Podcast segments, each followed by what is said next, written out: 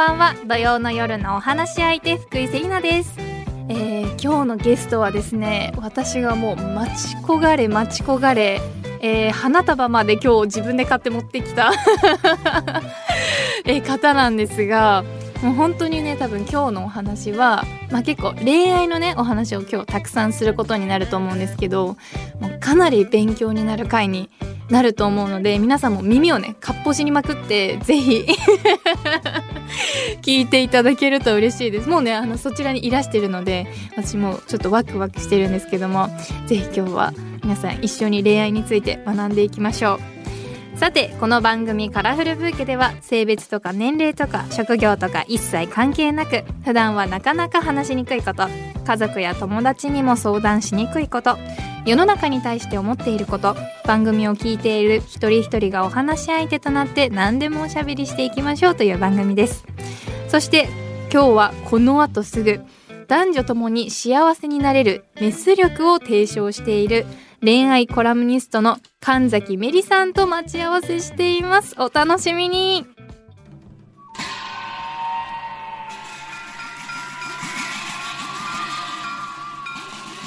福井セリナがお送りしています文化放送カラフルブーケ。さて今回は夏に向けて文化放送内に新しくオープンしました。お化け屋敷で今日のお話し相手とおしゃべりしていきます。そろそろやってくる頃だと思うんですが。どうも。こんばんは神崎メリです。よろしくお願いします。ここなんでお化け屋敷なんですか？いやーなんかなぜかねここの文化放送にお化け屋敷ができてしまったんですけどもなんか神崎さんははい。何でも引っ越した先で心霊現象を体験されたことがあるということで。そうなんですよ。夜中はい。勝手に水道から水が溢れるっていう。えー、めちゃくちゃ怖いですねそれ。ちょっと話しててちょっと鳥肌が。鳥肌立ちますねそれ。はい。えそれは実際原因は分かったんですか？その家だけはよくそういうことが起きてましたねしかもキッチンなんですいつも。怖い。別に壊れてるわけではない。壊れ壊れてるわけじゃないと思うんですけど、キッチンから物が飛んできたりとか。え？めちゃめちゃ心霊現象じゃないですかそれ。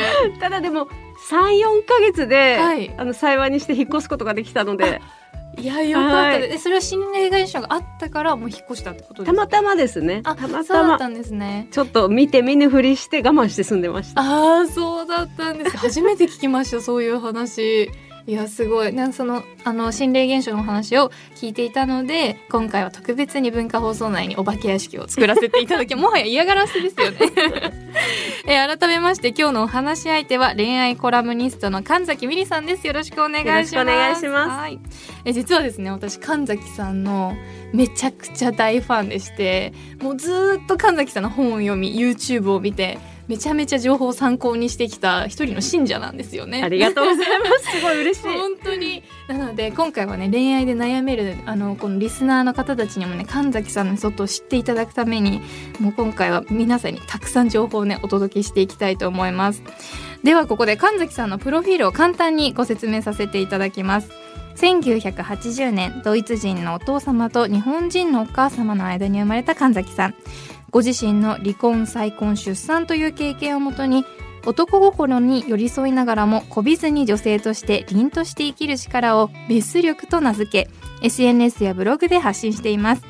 現在 SNS の総フォロワーは28万人を超え著書は累計24万部を突破するなど超人気恋愛コラムニストとして活躍されています。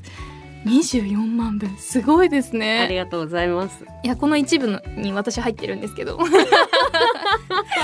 完全に入っててですね。これを読んで、あの友達にもこう回してですね。どんどんどんどんこの正の字をこう書かせていくっていう。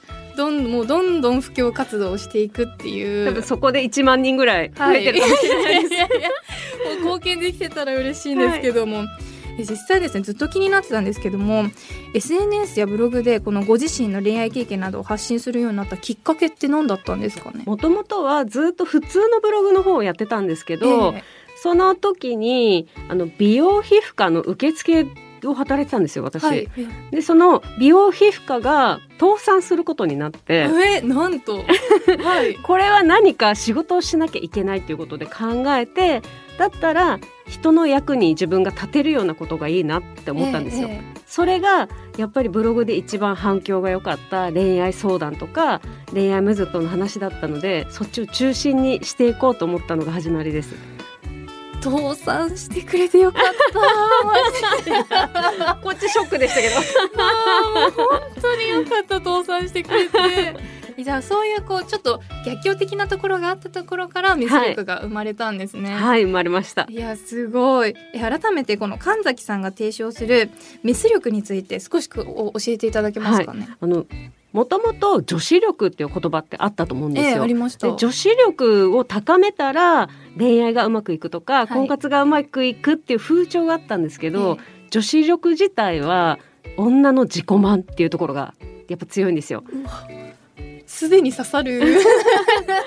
こうファッションを極めてネイルをして料理教室に通ってっていうのって、直接男性の心に刺さるものじゃなくて女性の乙女心が満たされるものなんですよ。でもみんなそれを間違っちゃって高めてるから、はい。そっちじゃなくて男性に刺さるのはメス力だよっていうのをメソッドにしてお伝えしてます。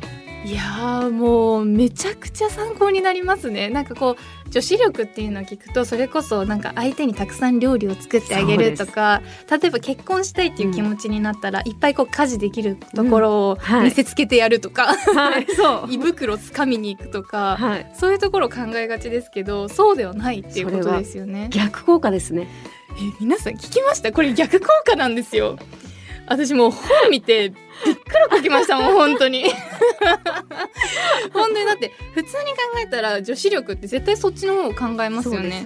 しかもこうなんかこうなんていうの例えばこうウェットティッシュが欲しいってなった時に「何々ちゃんウェットティッシュある?」とか言って「ある」って言ったらそれをこう女子力みたはいない感じで、もう言いがちじゃないですかそういう風に。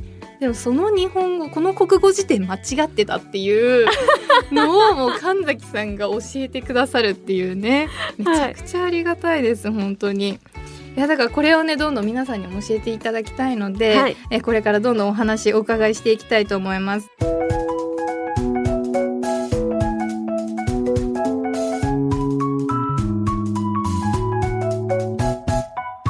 福井セリナがお送りしています文化放送カラフルブーケさてお化け屋敷からスタジオに戻ってきました。改めまして今日のお話し相手は男女ともに幸せになれるメス力を提唱している恋愛コラムニストの神崎メリさんをお迎えしています。よろしくお願いいたします。よろしくお願いしまお願いす。します。そして神崎さんと話し合う今回のテーマはこちら。愛される習慣神崎さんの最新著書なぜかいつもと本命に愛される女性の4つの習慣の内容をご紹介しながら恋愛についてはもちろん人生をポジティブに生きるヒントについて話し合っていきたいと思います。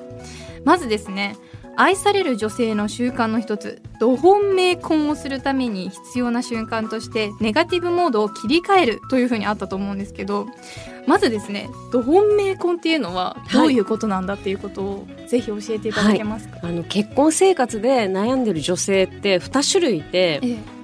せっかく相思相愛で結婚したのにうまくいっていかなくなってしまう方と、まあ、おクズ様はい。と結婚するっていう方に分かれるんですけど、はい。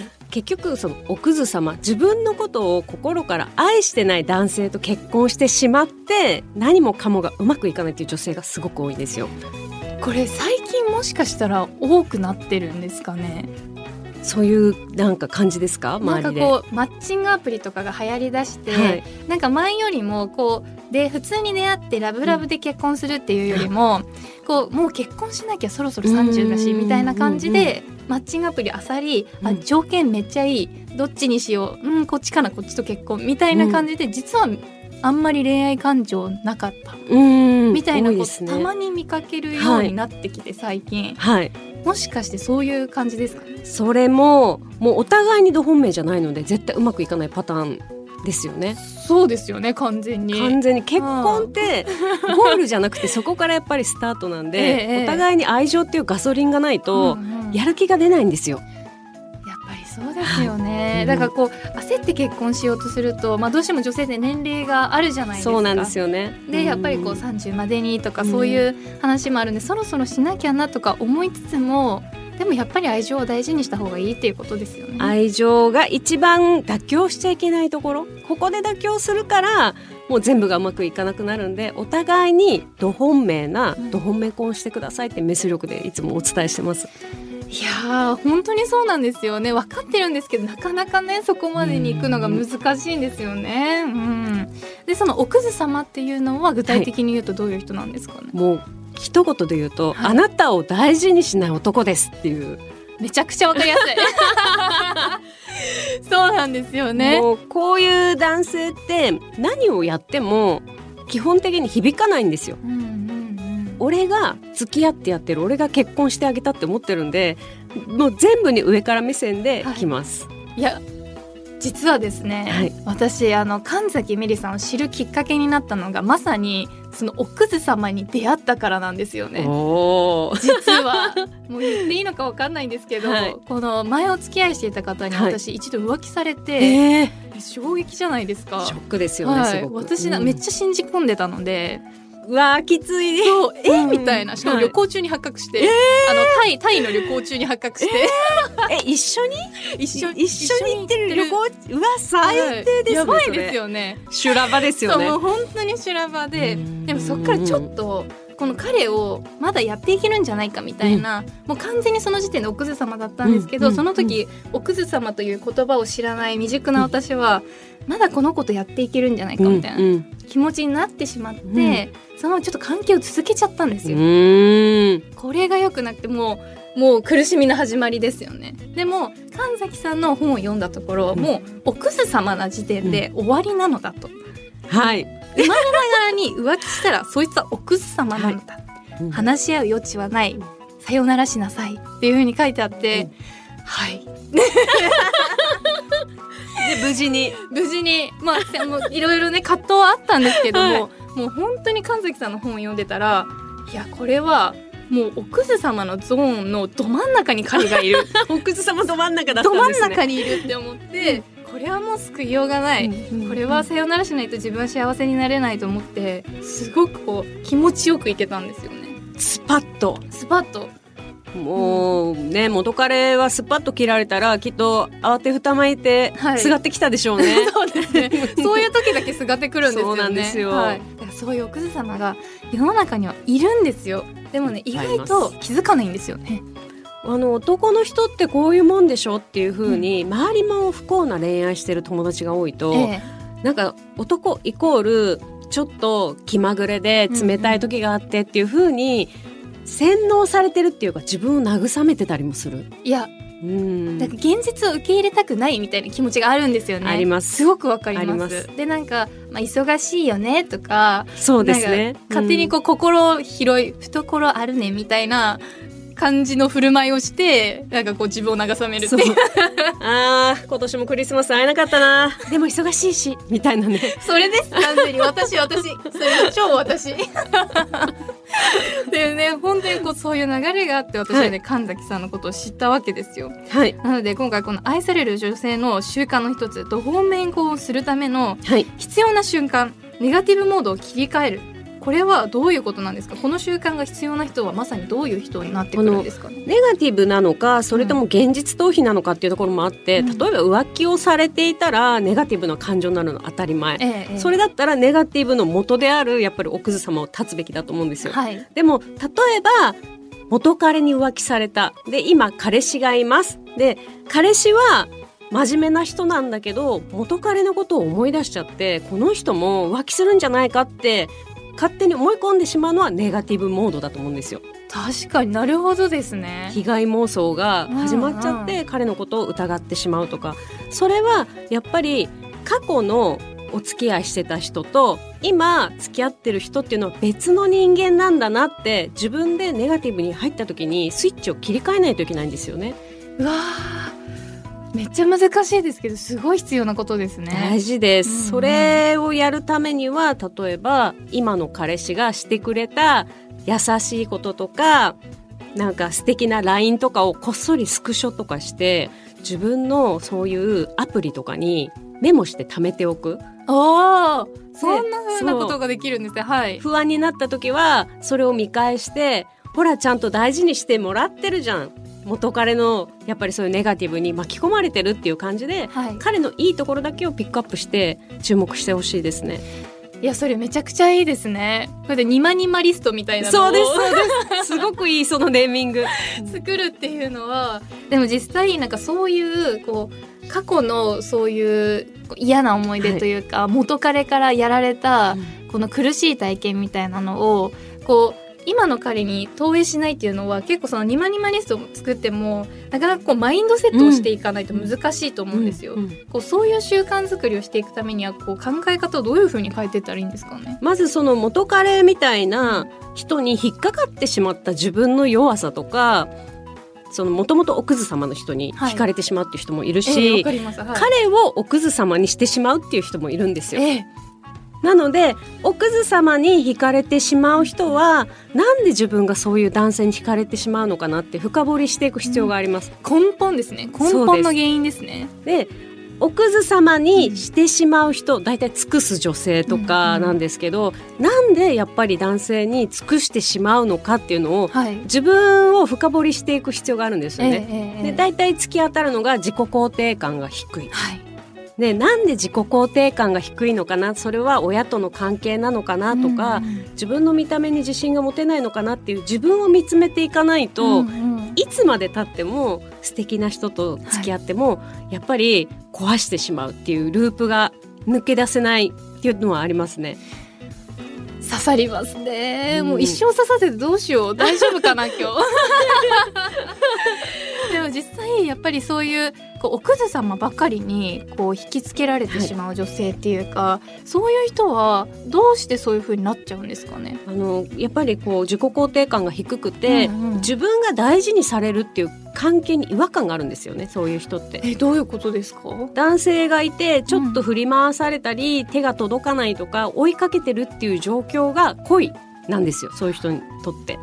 でそそうういう人にとっての男性がいるじゃないですか好きな人が、え優しい人だったり振り向いてもらえると自分が大事にされる。それが気持ち悪いんですよ。えそれって本当にいるんですよ私の周りでも、やっぱりそういう人って多いんですね。蛙化現象って言うんですけど、えええええ。基本的に自分を愛せてないから愛されることに違和感があるんですよ。そういうことなのか。やっぱり自分自身を愛してあげてないとそういうことが起きちゃうんですね。そうです、ん。自分のこと愛してる人だったらおクズ様に雑な扱いされたら何この人ってなると思うんですけど、ええええ。そういう女性っていうのはドキドキにすり替わっちゃうんですよ。悲しすぎる。悲しすぎますねそれ。いやでもちょっとわかるところがあって私は多分後からこうくおクズ様に私が仕立て上げちゃった方だと思うんですね、でもなんかその仕立て上げちゃった後に私がこう浮気されたわけじゃないですか、うんうんうんでもその時の私は多分すごくもう自己肯定感が低くなっていって、いろんなことがあって、でその時にこう追いかけるじゃないですけど、はい、まだやっていけるんじゃないかみたいなこのうん。大事にされてないことがもはやちょっとエネルギーになってるぐらいの勢いでめっちゃもう,、もうポッポーって感じで 追いかけ回しててマジで彼のことを。うん。でも自己肯定感が下がってる時って確かに振り向いてもらえない方がなんか追いかけちゃう。燃えちゃうんですよ。燃えちゃう。それすごいわかります。燃えちゃうんでおクズ様とばっかり付き合っちゃうっていう人は、うん。男性を見る目を養うことも大事だけどまず自分を大事にすること、うん、なんで大事にできないのかっていうのをちゃんと深く考えるところからええ。変えていかないと、こう付け焼き場になっちゃうんですよね。メス力とか、うんそのおクズ様の見極めみたいなのを本を見て勉強してくださっても。あーやっぱりそうなんですね。やっぱりこの相手がどうこうっていうより一番最初に大事なのは自分を変えていっ自て分を変える、自分を好いてあげる。はい。っていうことがなんやかんやで一番近道っていうことですよね。そこがグラグラだとうん。全員おクズ様に変わっちゃいますよやっぱり。ですって。聞きましたか？朝のうちすみちゃん。もうなんか心痛そうですけど大丈夫ですか？今スタッフ陣の心が。い すごく痛そうなんですけど。実際私はこれをこう神崎さんのこう本を読んで改善していたわけですけどはい、こういう場合は、まあ、まず自己肯定感を上げる、うん。その後にすべきなのはどういうことなんですか？何か自分が家庭的なこととか彼の身の回りの世話をして尽くすことよりも笑顔でいるっていうのを意識するのが一番なんですね。でもこの笑顔でいるって一言で言うと簡単だけど女の人が笑顔でいるためには自分を整えてるっていうもう白鳥みたいな分かりますか？水面下めっちゃこう泳いでるけどスッと見せるっていうことが必要なんですよ。下でバタバタしてるけどもう気品保つみたいなそう。実は PMS でザーザーしてたり、彼の元彼のことをフラッシュバックしてたり彼のことを疑いたい自分っていうのと戦うここにエネルギーを使ってほしいんですよ。尽くすって行為じゃなくて自分を整える。はい。それをやれば彼の前で笑顔でいられる。で笑顔でいるだけで本当は愛されるっていうのが女性なんでそっちにエネルギーを使ってほしいですね。いや自分との戦いなんですねやっぱり。そうなんですよ。敵は自分ですいつも。相手にどうのこうのではないんですね。そうなんですよ。本当に。でも意外とこれって難しいんですよね難しい笑顔でいるって。与えることにばっかりやっぱり女性って言っちゃうけど、ええ。一番大事なのは笑顔で受け取ることなんでうん。やっぱりねあのピッチャーになっちゃダメなんですよね。キャッチャーです。キャッチャーですっキてャッチャーです。みんなキャッチャーですか？スタッフ陣めちゃめちゃピッチャーかキャッチャーかどっちなんだろうっていうね。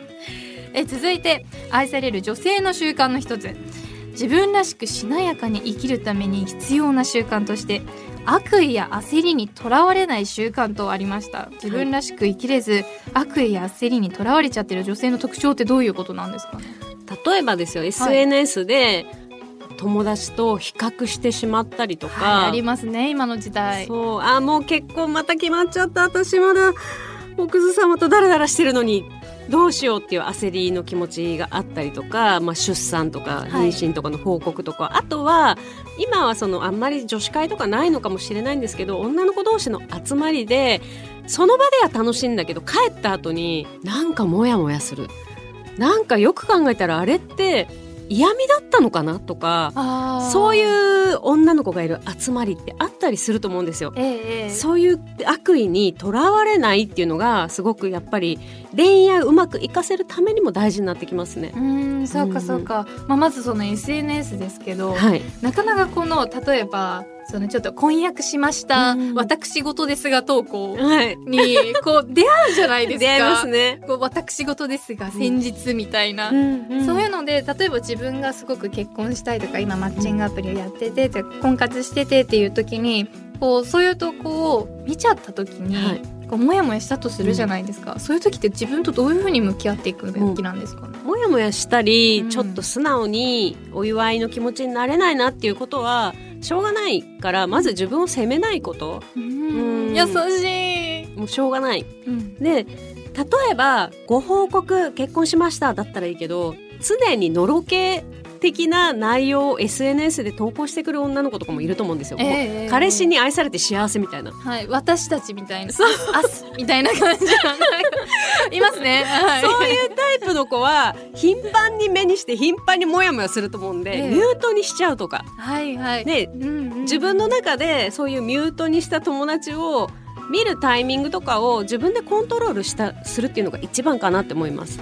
なんかこううんミュートにするのとかちょっと罪悪感あったりするじゃないですか。はい。でも自分がそれを見てモヤモヤするぐらいなら、もうまあフォロー外すまではちょっと悪意感じちゃう、はい向こうが感じちゃうかもしれないですけど、ミュートにするぐらいはもういいですよね。全然いいです。やっぱりうん。自分がどの情報を目にするのかっていうのを自分でコントロールした方がいいですね。例えば、うん SNS でいろんな漫画とかをはい。恋愛系の投稿されてる方もあるといると思うんですよ、実録系の。はい。で例えば不倫ものとかうん。浮気されましたとかその出てくる男性がおクズ様っていうものって受けるからつい見ちゃうんですけど、ええ。そういうのを見てると、はあ、やっぱり結婚したら男って浮気するのかなとかそういうメッセージが頭に入っちゃうのでそういう不倫浮気っていうのも意識して目に入らないようにした方がいいです。私一時めちゃめちゃ読んじゃってたんですよねやばいですよ。そういうの。なんかすごい面白くって本当のストーリーかわかんないですけど、うん。すごい壮絶じゃないですか。そうなんですよ。昼ドラ見てる気分になってうんすごい見ちゃってたんですけど、確かに何にもされてないのにめちゃめちゃなんかこう相手のことを疑うっていう。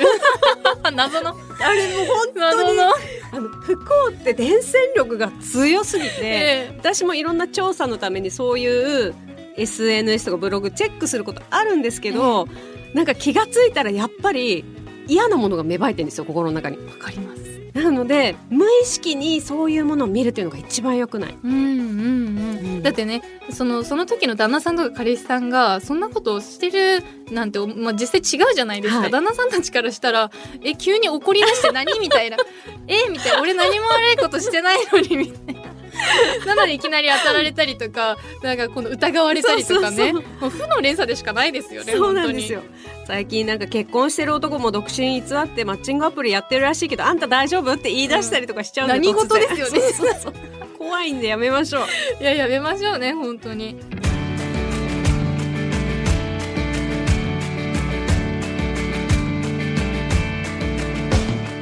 さて神崎メリさんがお話し相手ということで事前にメッセージも募集していましたのでここでご紹介させていただきたいと思います。番組プロデューサーまゆぴー。神崎メリさんリスナーの皆様はじめましてカラフルブーケプロデューサーまゆぴーです。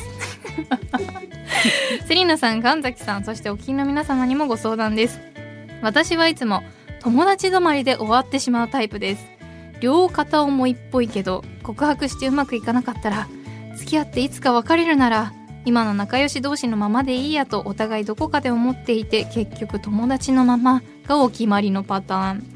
神崎美里さんのメス力告らせるの中にもあった〇〇くんが彼氏だったら楽しそうなどの付き合っているイメージをさせる一言。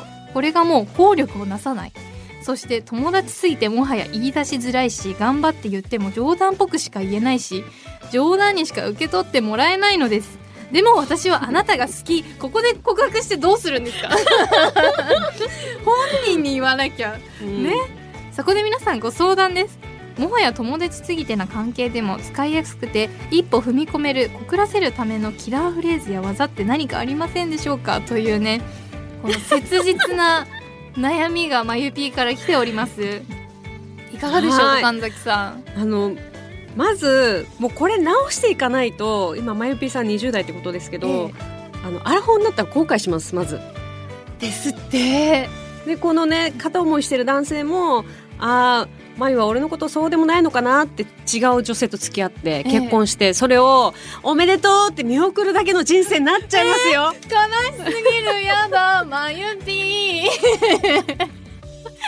確かにそれを想像すると怖いですね。なんかこの、今メッセージ読んでただけだった。らあーこうなんかちょっとつかず離れずの感じでもどかしいなって思いましたけど確かに10年後とかでその彼がパパパパーンって誓えるウェディングもうキスとかやってたらめちゃくちゃ悲しいですそれを想像したらもう動かないことにはいかないんじゃないでいすかね。かないと思うんですよ。うんうんなのでちょっとずつ多分もう彼氏だったら楽しそうとかかっこいいとかそういう女性っぽいワードを使うことが恥ずかしいと思うんですね。うんうんうんなのでそういう場合はこれあのよく遊んだりとか飲みに行ったりとかしてるお友達だと思うんですけど、はい。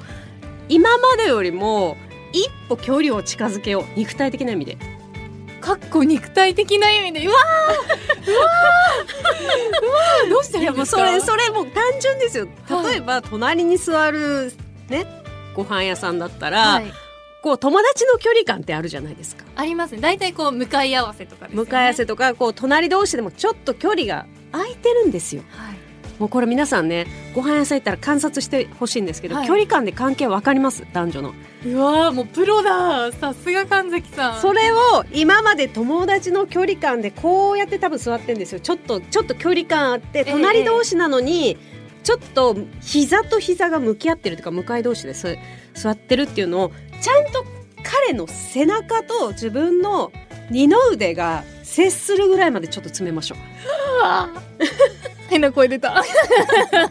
ノースリーブで言ってください。ノースリーブです。聞きましたか？ノースリーブです。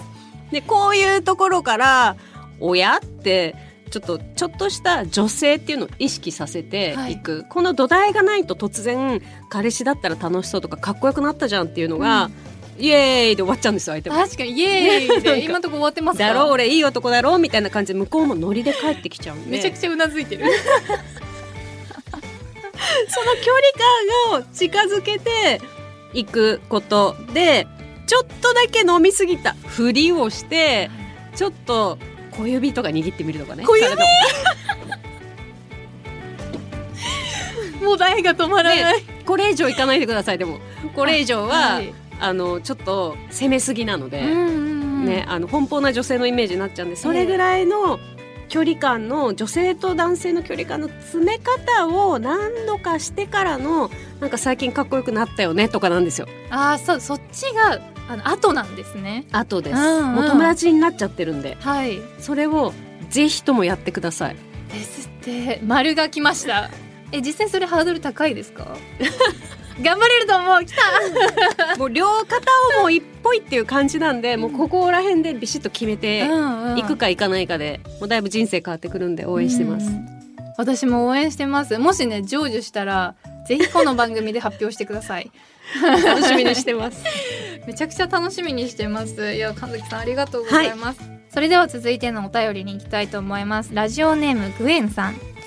もう5年以上付き合っている彼女がいますもちろん好きですし可愛くて仕方がないのですが彼女に対して性的な魅力などどんどん感じなくなってしまってきているのが正直なところです。それが原因で彼女を傷つけていないか心配でもあります。こんな時どうしたらいいと思いますか？というメールが来ています。これもよくね女性側からの相談が来ます。ああそうなんですもねう彼が自分のことを可愛がってくれる大事にしてくれるけど、その性的な魅力を感じてもらえてないと思いますっていう相談も。あーそうなんもう今回ねあのすごごい多いあそうなんでですね。今回ねこう送ってきてくださったのそれこそ男性で、はい。でも可愛くて仕方がないって書いてあるのに。妹化してるんですよね。はあそうなんですね。妹とか娘とか、うん。ペットに対するような愛情になっちゃってるんですよ。それってもうどうしたらいいんですかね？あのこれ女性側へのアドバイスは、まずはその妹娘かペット化するのって依存が強い子なんですね。彼の言うことを聞いちゃうとか彼がいなきゃ何もできないとか、はい。そういう感じの女性がそういう妹化してしまうから、うん。まずは自立をしましょうっていう感じで女性にはアドバイスをしてるんですけど、えこの方男性なのですごく難しくえて、はい。性的に見れなくなった女性を性的に見るって男性からしたらもう結構難しいんですよ正直。いやむ難しそうではありますよね。はい。い。なのでもし同棲していたりとか彼彼女と頻繁に会う関係であればちょっと距離感を持つってことも大事。う。うん。んちょっと離れてみてこうお互い知らない時間を作ってみる。作ってみることも大事だし、あとは彼女がどう思ってるかだと思うんですね。彼女自身も実は彼に対して性的にあんまり思ってなくてそれでお互いが幸せっていう夫婦とかカップルもいっぱいいますそういう性がなくても仲良ければいいじゃんっていう、はい。彼女がそういうタイプだったらそれでいいと思うんですよ。問問題は彼女が本当は女性としてもっと見てほしいっていう感じの方だった場合、結構難しいと思います正直ああそうなんですね。うん。えっていうのはもう破局に向かうしかか悲しくもお互いもしかしたらまだ20代だからリセットして、はい。そういう長く付き合っても性的に見れる相性の相手っているんで、え。その性が大事な人たちはそっちをそういうパートナーを探した方が結婚した後苦しまないかもしれない。えいやーこれすごい難しい話ですよね。あと一つ言えることはそのこの方にお伝えしたいのが彼女これからねこの彼女に対してもそうだし違う方とお付き合いするかもしれないんですけどあの距離感を持った見方を常にする。他人だと思って見るってことです。自分の彼女はい。自分の奥さんっていう見方だけで見ると距離感が家族になってくるんですよ。そうなんですね。そうじゃなくてこの人がその気になればいつ他の男性に羽ばたく可能性がある。他の男性から口説かれる可能性だってある魅力的な他人なんだっていう気持ちではい。相手を見るっていうのを習慣化してないとどういう女性と付き合ってももしかしたら距離感見る距離感が近すぎてああちょっとなんか家族化してきちゃったなってなるかもしれないですね。いやーでも自分でそれをこのマインドセットしていくってなかなか発想ないですけど相手にこうそう思わされるばっかりじゃなくって、うん。自分もそういう目線を持っていくっていうのはめちゃくちゃ新しいですね。工夫ですこれ。ああそうなんだ、うん。だってやっぱりもう今結婚のなんかこの例えばマッチングアプリで結婚相手を探すと婚活すると、この結婚前のことは結構フォーカスされやすいじゃないですか、うん。はい。でも実際結婚が始まりなのであって、ここからねいろんなこの苦楽を共にしていくわけですけど、毎日一緒にいてずっと性的な関係をちゃんと持ち続けるって意外と至難の技なんですかね？しあのやっぱりそういうレスの相談めっちゃくちゃ多いんですよ、ええええめっちゃくちゃ多いんで難しいかもしれないですね。うんうん。うん。じゃあ女性としては例えば具体的な行動とか、はい、こうなんか気をつけておくことってありますか？あの女性が女性側が夫としたくないって思う理由って何かあってそれは自分ばっかりが家のことをやって尽くしてるって思った時にもう拒絶感が出てくるんですよ。女性の場合って。うわなんかめっちゃ今ピンときました。これめちゃくちゃかんめっちゃ共感しちゃう。やっぱ女性は はい。自分が大事にされてるっていう感覚があって特に結婚後あの体をそういう見せるとか許すっていう気持ちになっていくんですよ、なので男性から一方的に私搾取されてるって思った瞬間にもう夫のことを性的に受け付けなくなるんですね。なのでやっぱり尽くしすぎない、うん。うん、頑張りすぎないっていうのが結婚前からも大事。じゃあ旦那さんからのレスにならないためにはやっぱり自分の負の感情をさらけ出しすぎない。みんなその見た目をきれいにするとか、はい。可愛い下着を身につけるとかそっち方向に行くんだけどその見た目だけ綺麗にラッピングしても自分のネガティブな感情とか愚痴ばっかり言ってるとか旦那さんのことをガミガミガミガミ言ってるっていう内面の汚さがバーンって出た時にうん。男性は抱けないですよもう。そりゃそうですよね、うん。もうモンスターですもん。そうですよね、うん。だってずっと怒ってるお母さんと一緒ですもんね。そうなんですそうなんです。確かにそれはじゃあ今日の夜ちょっとイチャイチャしようかとならないですよね。ならないならないです。どうしたの？さっきまで俺のことあんなにね眉間にしわ寄せうん。て説教してたのが「ねえねえ」って来ても怖ってなっちゃうんで。怖い。めちゃくちゃ怖いですねそれ。やっぱりこうね戻っていくのが自分自身の気持ちを整えとくっていうのが結婚後も大事です。いやだからやっぱりこの今回こうメールを送ってくださったグエンさんもやっぱりこう自分のマインドセットうん。結局自分に行き着くっていうことですよね。自分のことを整えて彼女のことをこの人は一人の人間でもういつでも誰かと何か起きてもおかしくないんだっていう自分で自分を盛り上げていく。そうですそうです。ことが大事っていうことですよね、で女性に至っては尽くしすぎないでこう程よく頑張る、もう実際大事にしてもらうことをいっぱい喜ぶっていうことがめっちゃ大事ってことですね。はい。いやーもうたくさんね本当に参考になるお話聞かせていただきましたがそろそろお時間となってしまいました、えーこの時間はですね恋愛コラムニストの神崎芽里さんとお話ししてきましたが最後に今日神崎さんが感じたことや学んだことを花言葉にして番組で素敵な花言葉のブーケを作っていきたいと思っています、まあ、私たちがね今日学びまくりの回だったと思うんですけども今回神崎さんの花言葉を教えていただいてもいいでしょうか？はい。あのどんな時も恋愛をうまくいかせるためにはやっぱり自分と向き合うことが大事。習慣を整えていきましょう心で。自分ですよ。やっぱり自分なんです。本当にもう私たちの心に今刺さりまくズボーンって刺さりまくってるのでもう忘れることなくもう握りしめていきたいと思います。この花言葉を。神崎さんからいただいた花言葉しっかりとカラフルブーケに束ねていきます。本日は本当にありがとうございました。ありがとうございます。さあそしてですね神崎さんからお知らせなどございますでしょうか？今日ずーっと自分を整えることっていうお話をあのしてきたんですけれども、はい。私の新刊「なぜかいつもど本命に愛される女性の4つの習慣」っていう本がありましてこの習慣をやっていくと恋愛以前に自分が何につまずいて生きてきてそれが恋愛に影響出ちゃってるのかなっていうことが4つの習慣でクリアになっていくので今ちょっと婚活うまくいかない彼氏とうまくいかない旦那とうまくいかないわって方ぜひとも手に取って習慣で心を整えて幸せになってほしいです。本当にね私も神崎さんの方に助けられて今もハッピー楽しく生きておりますのでぜひ皆さんもねリスナーの皆さんには絶対幸せになってほしい。あとでもすみちゃんと浅野美にも 幸せになってほしいのでぜひ皆さん呼んでください。というわけで今日のゲストは恋愛コラムニストの神崎芽里さんでした。本当にありがとうございました。ありがとうございました。